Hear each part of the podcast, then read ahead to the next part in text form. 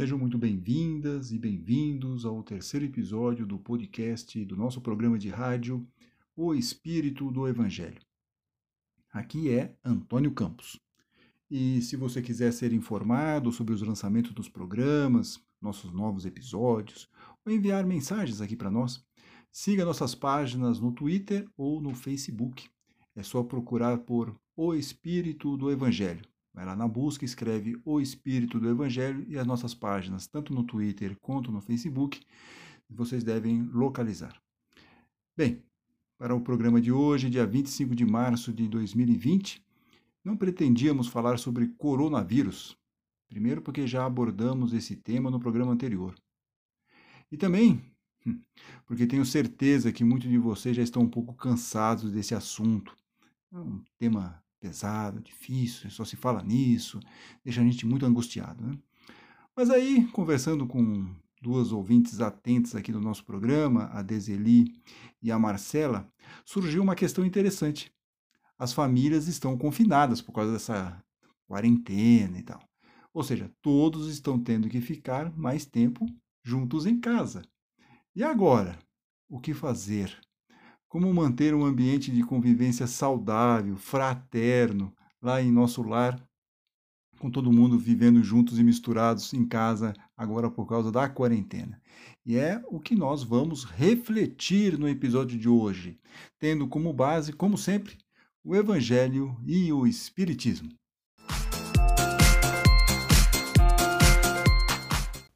O tema convivência familiar dá pano para manga. É, não por acaso você vai ver na literatura, nos filmes, na arte em geral, inclusive em comédias, é muito comum.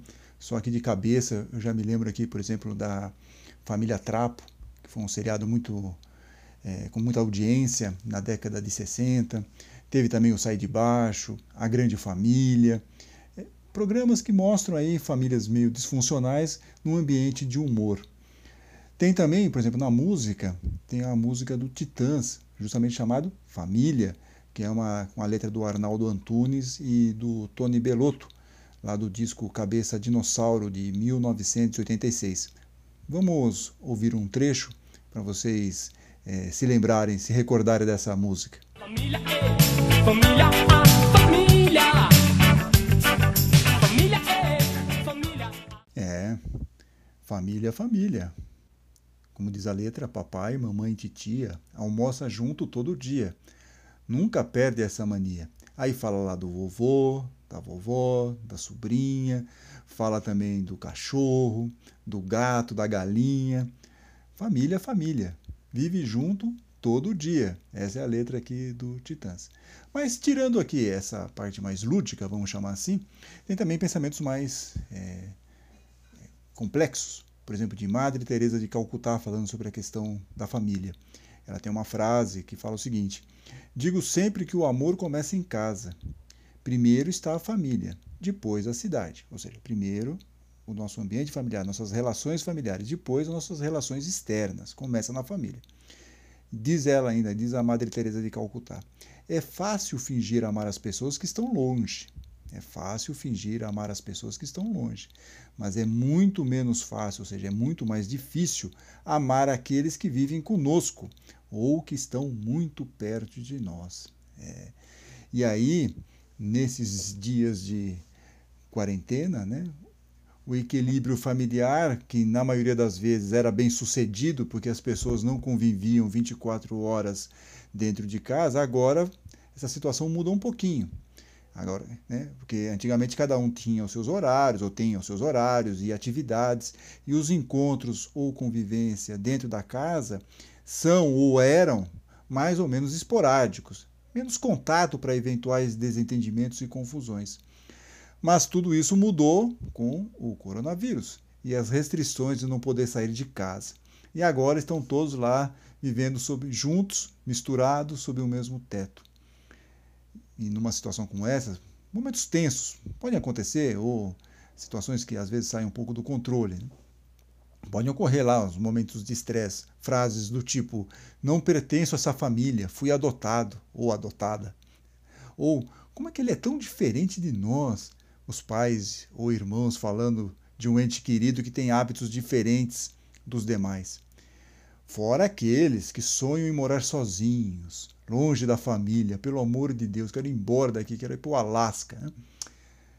E aí vem a grande questão.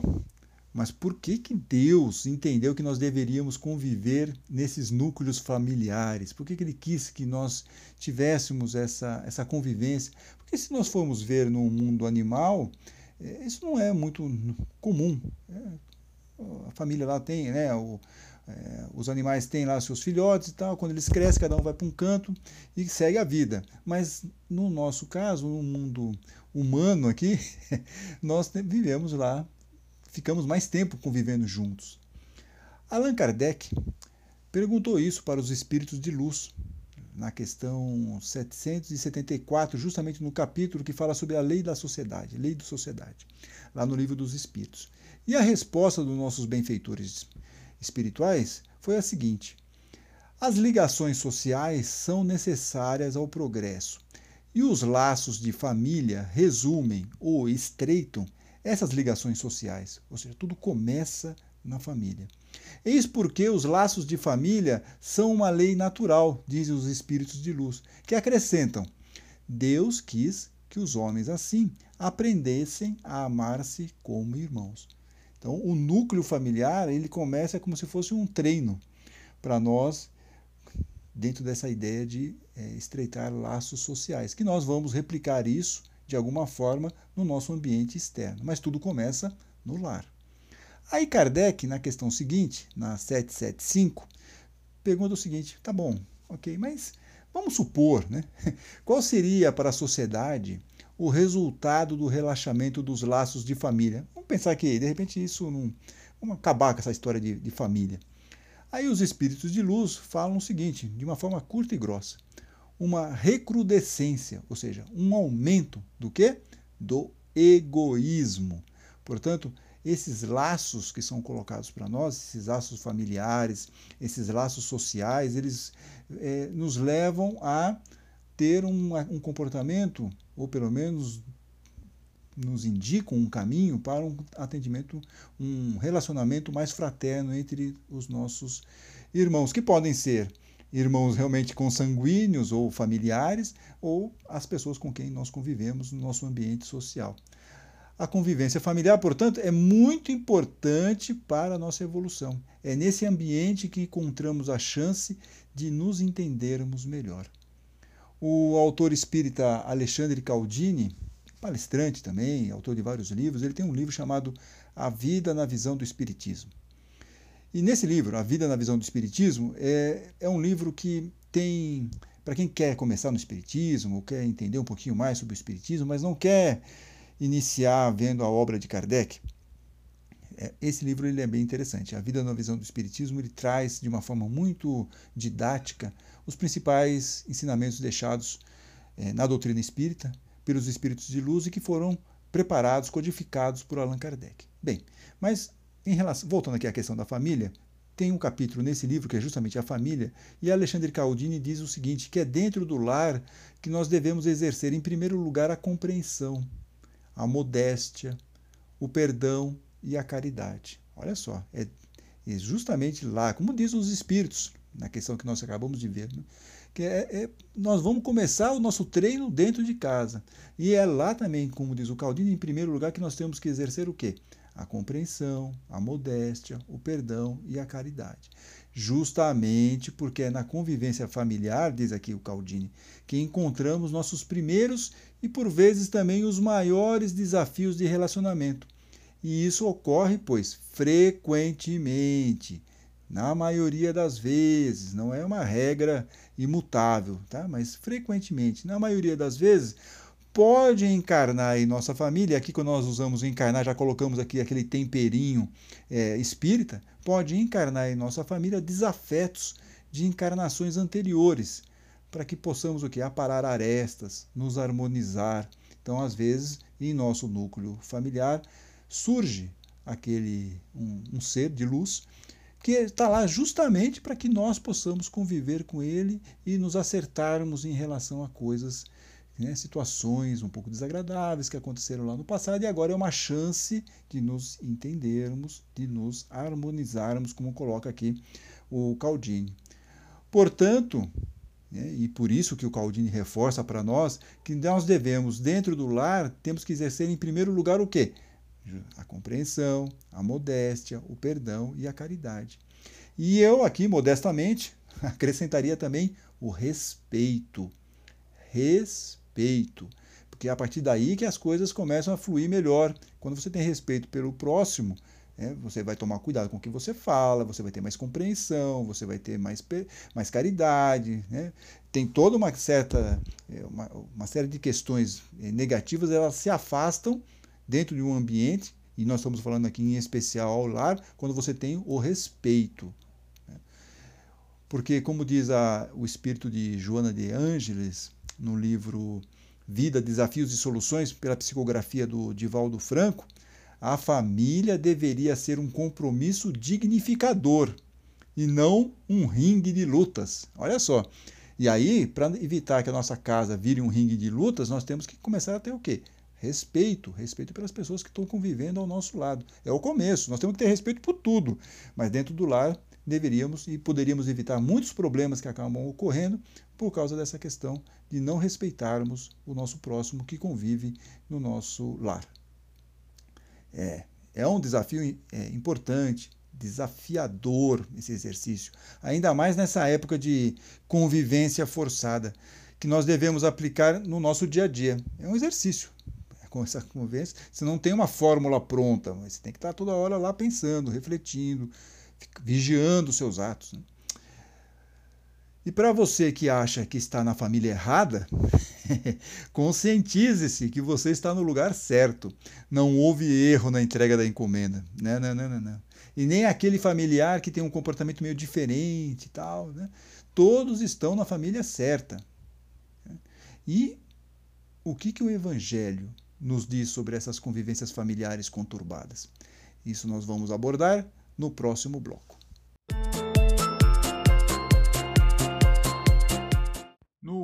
bloco anterior, nós vimos como o Espiritismo trata essas questões familiares, relações familiares. Nesse bloco, nós vamos ver agora o que o Evangelho nos traz sobre esse tema. E a primeira questão que nós pensamos é: que Jesus fala sobre esse assunto, sobre esse tema?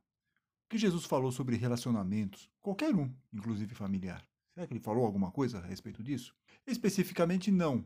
Mas ele tem uma frase que vale para relações familiares e para qualquer tipo de relação. Amar ao próximo como a nós mesmos. É o grande mandamento, a grande lição que Jesus nos deixou, seu principal mandamento. Só que colocar isso em prática é que são elas. Por isso, vamos dar um pulinho lá no Evangelho, vamos passar um pouco a parte dos Evangelhos lá de é, Mateus, Marcos, Lucas, João, e vamos cair no, nas cartas de Paulo.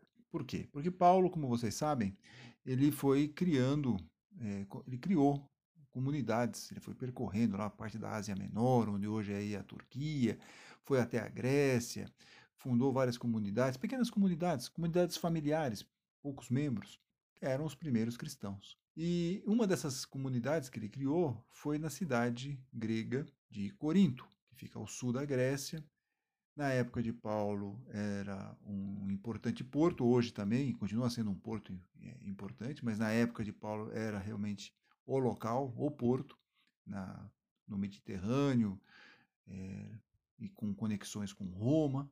Então, é, Corinto, nesse ponto, ele era é, a cidade econômica mais importante da Grécia na época. E lá ele criou essa comunidade. Só que é uma comunidade interessante porque deu muito trabalho para Paulo. Muito trabalho.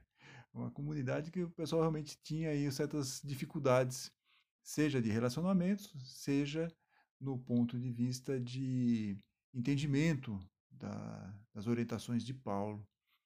É muito interessante porque, em certo momento, até lembra um pouco essa questão familiar, essas divergências que tem dentro de casa, é, brigas, disputas, é, divergências de procedimentos. Né? quem vai, vai para o banheiro primeiro, vai tomar banho, enfim, quanto tempo fica dentro do banheiro. Só que lá para eles era diferente. Quer dizer, o procedimento para eles era é, por exemplo, casar ou ficar solteiro? O que, que, o que é o certo para ser feito? E aí Paulo tinha que ficar orientando.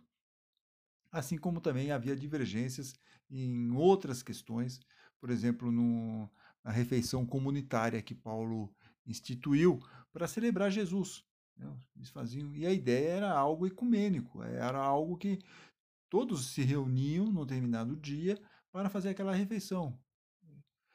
E ricos, pobres, escravos, senhores, enfim, todo mundo ficava lá naquele momento se reunia. Era essa a ideia que Paulo tentava passar para todas as comunidades, em especial para a comunidade de Corinto. Só que aí não estava dando certo, é, porque lá eles começaram a ter algumas divergências em relação a isso.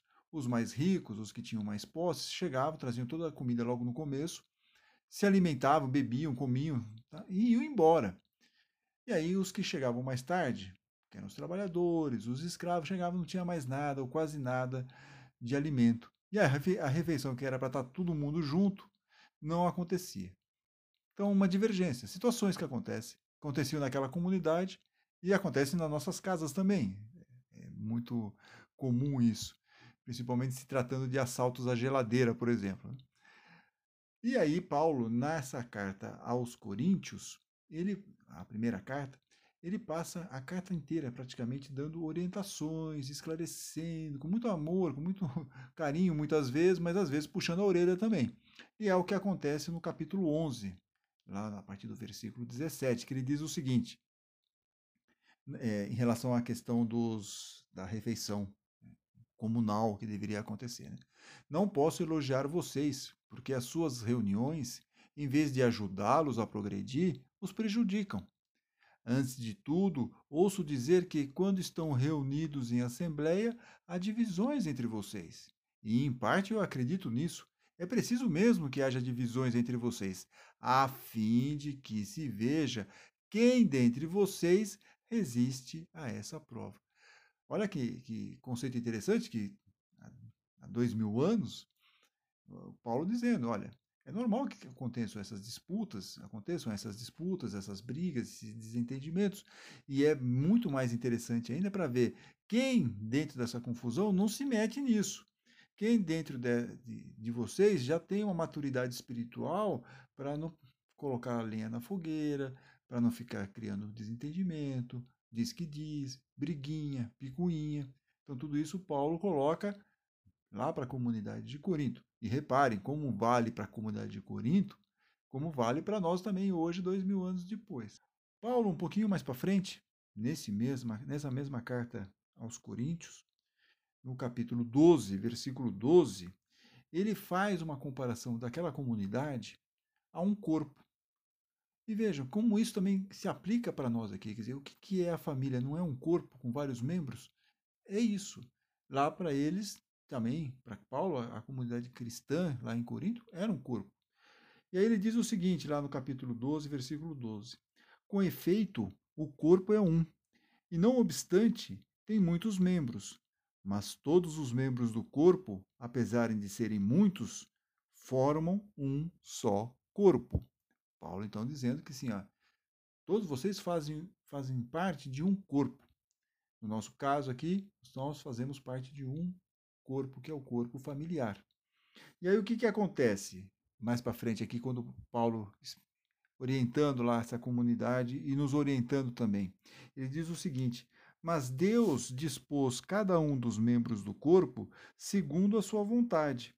Deus dispôs a cada um dos membros do, no corpo segundo a sua vontade.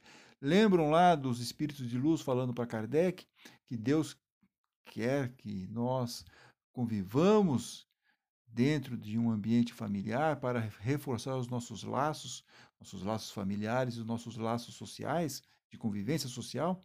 Então, então Paulo, há dois mil anos, já falava isso lá. É, disse mais: se o conjunto fosse um só membro, onde estaria o corpo? Há, portanto, muitos membros, mas um só corpo. Não pode o olho dizer à mão: Não preciso de ti. Nem tampouco pode a cabeça dizer aos pés: Não preciso de vós. Olha só. E às vezes acontece nas nossas discussões: Não preciso de você.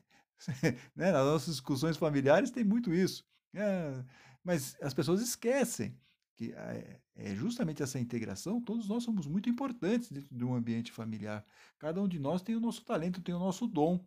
E nós temos que aprender a conviver é, da melhor forma possível com essas diferenças. E sem se achar que eu sou melhor do que o outro. Não é o caso. Todos nós fazemos parte de um corpo, o corpo familiar. Fala aqui Paulo: se um membro sofre, todos os membros compartilham o seu sofrimento.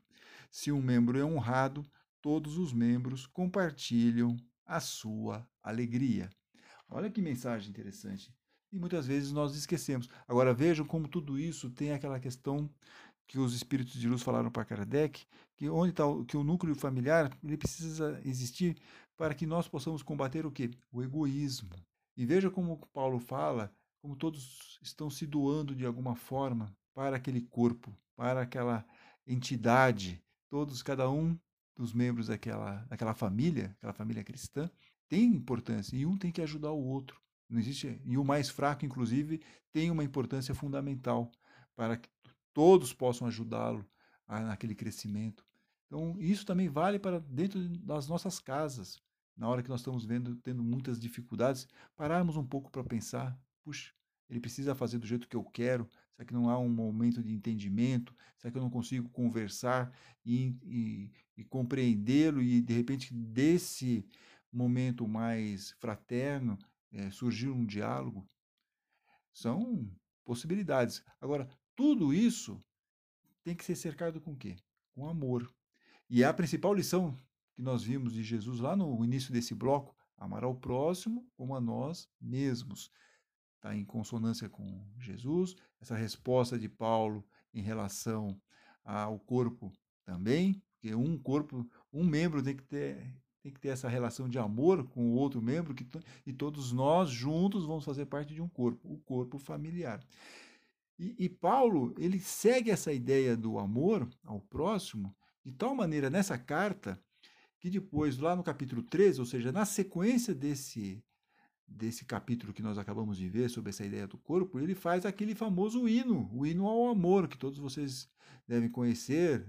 Ainda que eu falasse a língua dos homens e dos anjos, se não tivesse lá o amor ou a caridade, dependendo da tradução da Bíblia, eu nada seria, e por aí vai. Quer dizer, mais ou menos isso que está lá naquele comecinho do, do, desse hino é, que Paulo coloca no capítulo 13, na primeira carta aos Coríntios. Então veja como há uma sequência e como Paulo força muito essa ideia do amor e do amor da convivência. Precisamos do amor. Precisamos colocar também essa ideia do amor dentro da nossa casa. Emmanuel, que vocês já sabem, é, foi o mentor de Chico Xavier, ele aproveita essa ideia do hino de Paulo, hino ao amor, para nos alertar, alertar ao seguinte, a ter compreensão em família. Olha só, tudo isso a partir do amor. Né? Compreensão em família. Emmanuel fala isso na revista Reformador, um artigo que, que foi psicografado pelo Chico Xavier em 1961. Então ele está aqui dizendo o seguinte: vamos ter essa questão do, do, do uso do amor e vamos ter o quê? Compreensão em família, co cooperação sem atrito, serenidade nas horas difíceis, silêncio às provocações e muita, ter muita tolerância.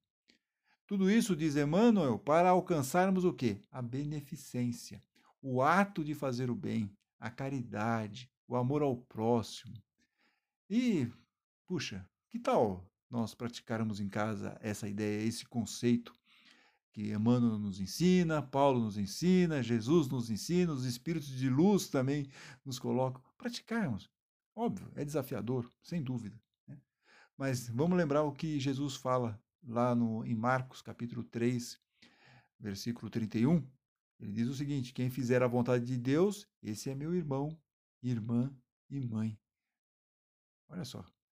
De novo, a ideia de Deus. Quem fizer a vontade de Deus, Deus não quer que nós estejamos reunidos em família, que nós possamos viver de uma forma mais é, integrada, de uma forma mais harmoniosa. Deus está querendo isso, que nós aprendamos a, a, controlar o nosso ego.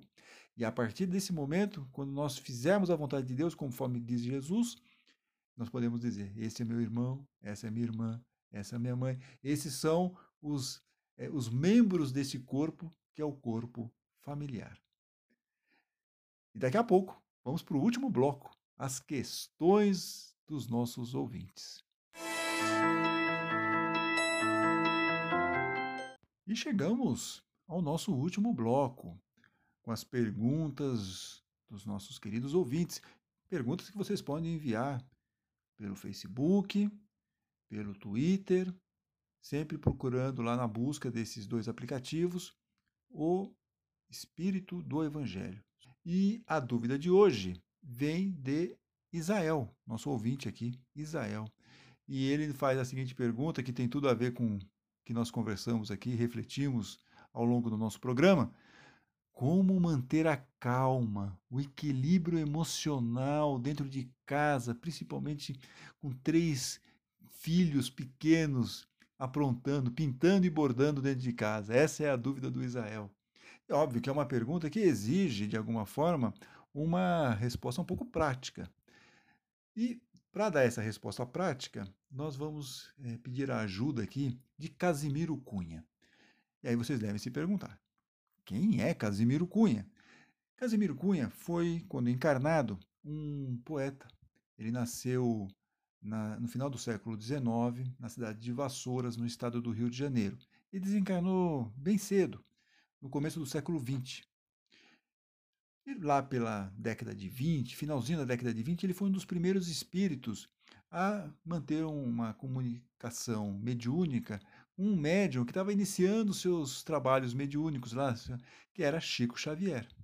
Tanto que Casimiro Cunha participa do primeiro é, livro do Chico Xavier, que é Parnaso de Além Túmulo. Ele foi um dos espíritos desse livro, Parnaso de Além Túmulo, que foi lançado em 1932. E ele fez vários outros livros com Chico ao longo aí da, da vida do Chico Xavier. Mais recentemente, um médium de Uberaba, chamado Alaor Borges Júnior, é, psicografou uma poesia do Casimiro Cunha, que é o que nós vamos falar aqui. Não vamos ler a, essa poesia na íntegra, só duas estro, estrofes. E essas é, estrofes elas falam, elas são do, da poesia Uma Boa Ação por Dia. E são trechos, os dois trechos que nós vamos ler aqui, eles são muito pertinentes para responder tanto essa dúvida do Israel, como para nós mesmos, em sentido prático, como que nós podemos ter um bom relacionamento familiar. E diz aqui o nosso querido Casimiro Cunha: Irradia a paz constante, no lar nobre moradia, executa dentro dele uma boa ação por dia. Compreende teus parentes, vive, pois, em harmonia, decreta silêncio e faze uma boa ação por dia.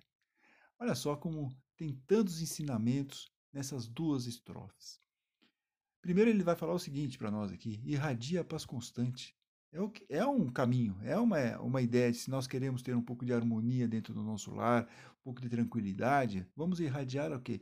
Paz constante, porque o nosso lar, como ele diz, é a nossa nobre moradia, é o nosso espaço de refazimento, é onde nós convivemos com nossos entes queridos. Então, nada mais é, necessário do que executar dentro dele uma boa ação por dia. E para isso nós temos que fazer o quê? Compreender nossos parentes, porque só assim nós vamos conseguir viver em harmonia. E para isso, para conseguirmos viver em harmonia, conseguirmos construir essa paz, nós temos que decretar silêncio, tomar muito cuidado com o que nós falamos, com os nossos comentários, com as nossas nosso tom de voz, tomar cuidado com isso, porque tudo isso acaba desequilibrando e criando o quê? Uma situação de conflito ou de desarmonia.